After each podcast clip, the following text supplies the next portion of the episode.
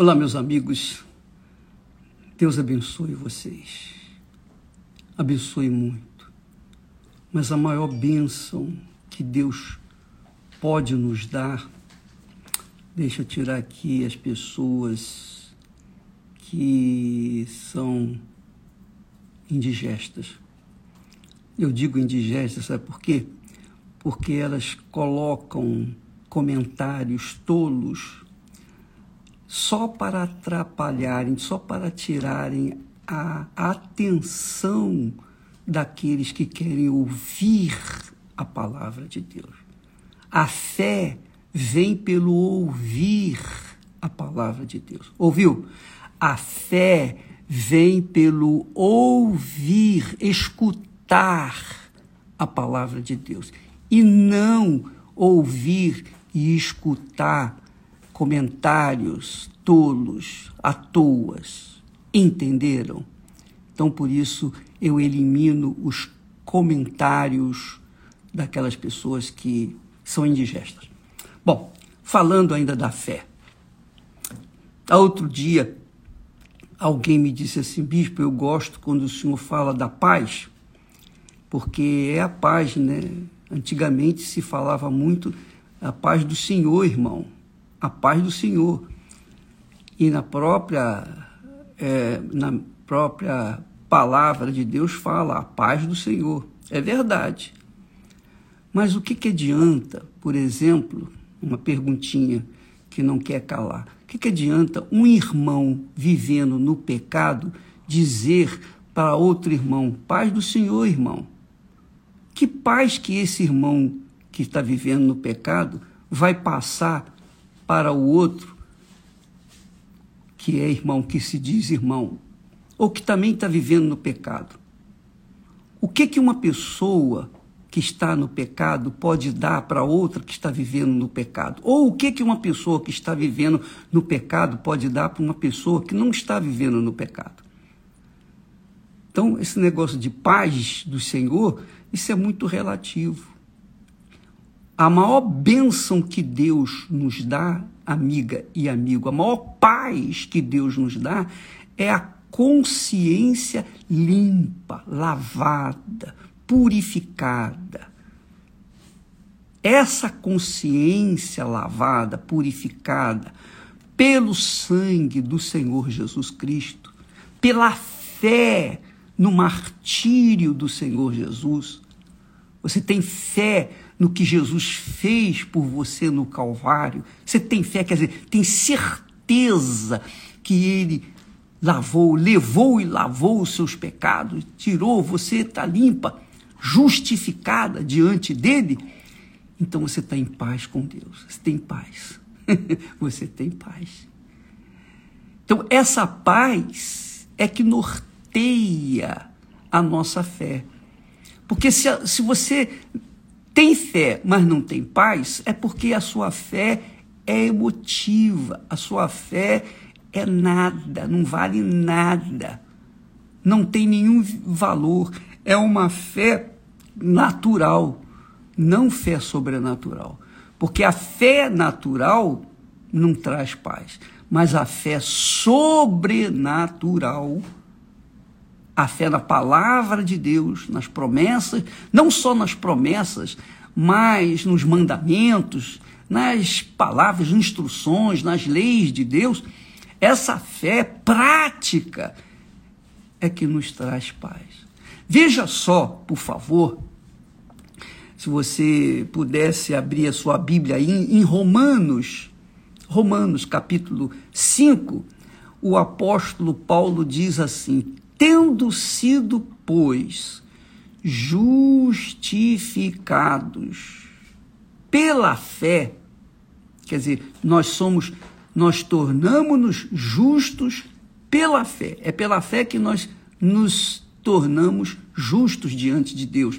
Quer dizer, pela fé que nós tornamos-nos merecedores. Já pensou isso? Você ser merecedor da bênção de Deus, ser merecedor da paz de Deus? Pois é, Deus nos dá essa condição de sermos merecedores diante dele, mas por meio de quê? Da fé. Que fé é essa? Fé é certeza. Fé é certeza de que Deus fará, faz aquilo que prometeu faria, que faria, e ele faz. Então isso é fé, certeza. Então, amiga e amigo, quando Paulo, o apóstolo da fé, o apóstolo Paulo diz: tendo sido, pois, quer dizer, nós fomos justificados, merecedores, considerados merecedores pela fé. Justificados pela fé, merecedores pela fé, temos paz com Deus. Quer dizer, quando nós temos paz com Deus, nós temos uma fé sólida, uma fé consistente, uma fé sobrenatural. E isso significa que nós estamos justificados diante dele. Você só se torna justa, justo diante de Deus quando você tem paz com Deus. E essa justiça, esse merecimento, esses méritos, você alcança pela fé na palavra de Deus, na prática da palavra de Deus, na obediência à palavra de Deus. Muito importante você entender isso, esse, essa química da, da salvação. Muito importante, porque não são poucos os que se iludem com uma fé fajuta, uma fé natural, achando que herdarão a vida eterna, porque aí vem o diabo e diz assim: não, a, minha graça te basta. Ah, Deus, Deus afinal de contas, Deus é, é, é amor, ele não vai lançar ninguém no inferno. Ele não lança ninguém no inferno. Deus não manda ninguém para o inferno. Ninguém ele só faz lançar as pessoas à salvação, aos braços do filho dele. Mas como as pessoas são rebeldes, como as pessoas não querem a misericórdia de Deus, não querem aceitar a palavra de Deus, não querem obedecer a palavra de Deus, então Deus não dá a fé. E, é, e sem fé é impossível agradar a Deus. Então, ele diz tendo sido, pois, justificados pela fé, quer dizer, a pessoa é justificada pela fé, assim, por exemplo, ela, ela foi pega em flagrante é, delito, foi levada perante o juiz e tem provas que ela cometeu os delitos. E então, aquela pessoa, aquela criatura, o, conde, o, o infrator chega para o juiz e fala: é verdade, o senhor juiz, meritíssimo.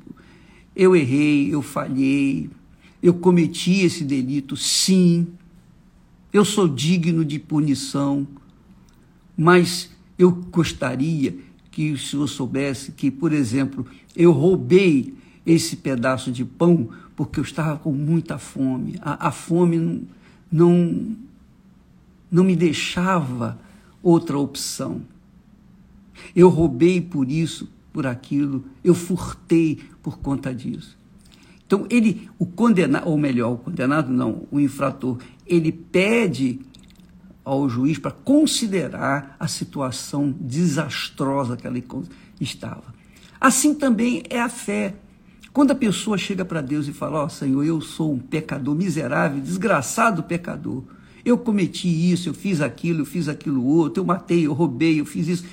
Mas eu queria que o Senhor considerasse a tua promessa. O Senhor Jesus disse: aquele que vier a mim, de maneira nenhuma o lançarei fora.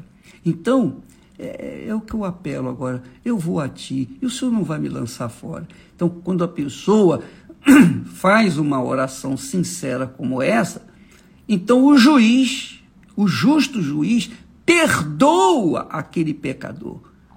Ele anula toda a culpa daquele pecador, porque ele manifestou uma fé na palavra dele.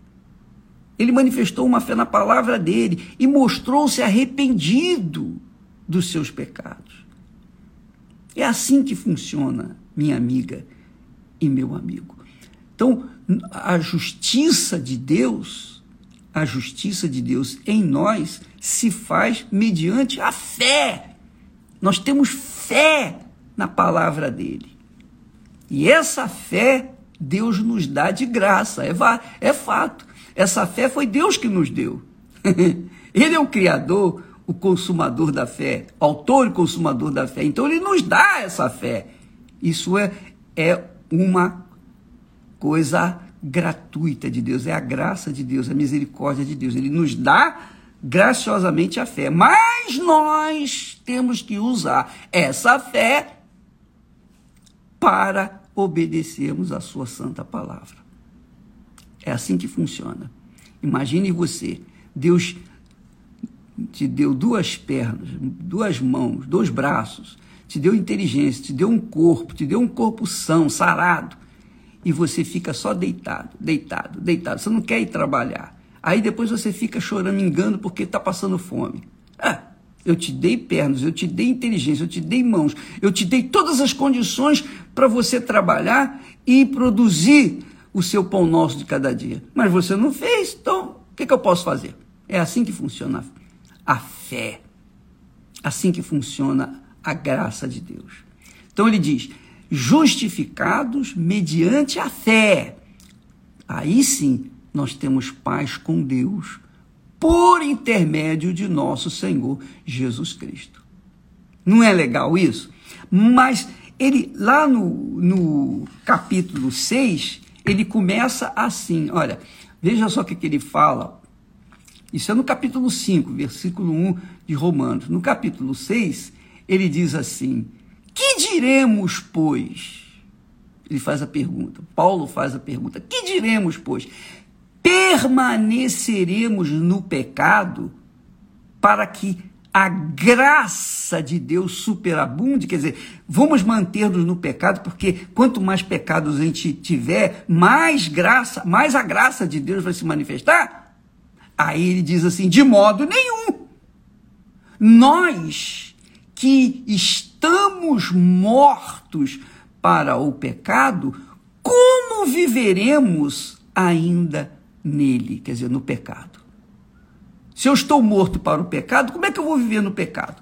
Se você que é crente ou cristão você diz, eu, eu, eu creio no Senhor Jesus como meu único Senhor e Salvador, eu leio a Bíblia, eu faço jejum, eu sou fiel dizimista, ofertante, eu vou na igreja, etc, etc. Eu faço tudo bonitinho, direitinho. Eu só tem um pecadinho que eu não consigo largar, sabe? Eu fumo, eu bebo, ou então eu uso drogas, eu tenho, eu sou eu, eu, vivo na prostituição, eu vivo no adultério, enfim. Isso, mas isso, poxa, mas Deus, Deus tolera, poxa, afinal de contas, poxa, eu sou, eu sou carne, né?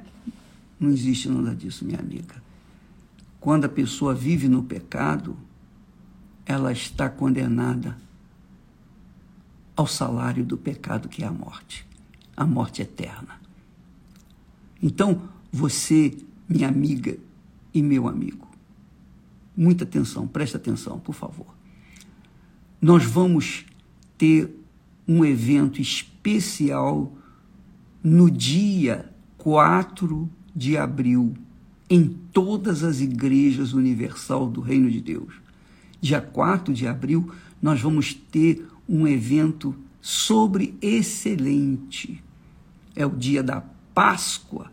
Nesse dia da Páscoa, nós vamos ter um evento de vida ou morte, especialmente para as pessoas que querem se consertar com Deus, que querem dar fim aos seus pecados, que querem dar fim à sua vida pecaminosa e querem viver definitivamente pela fé.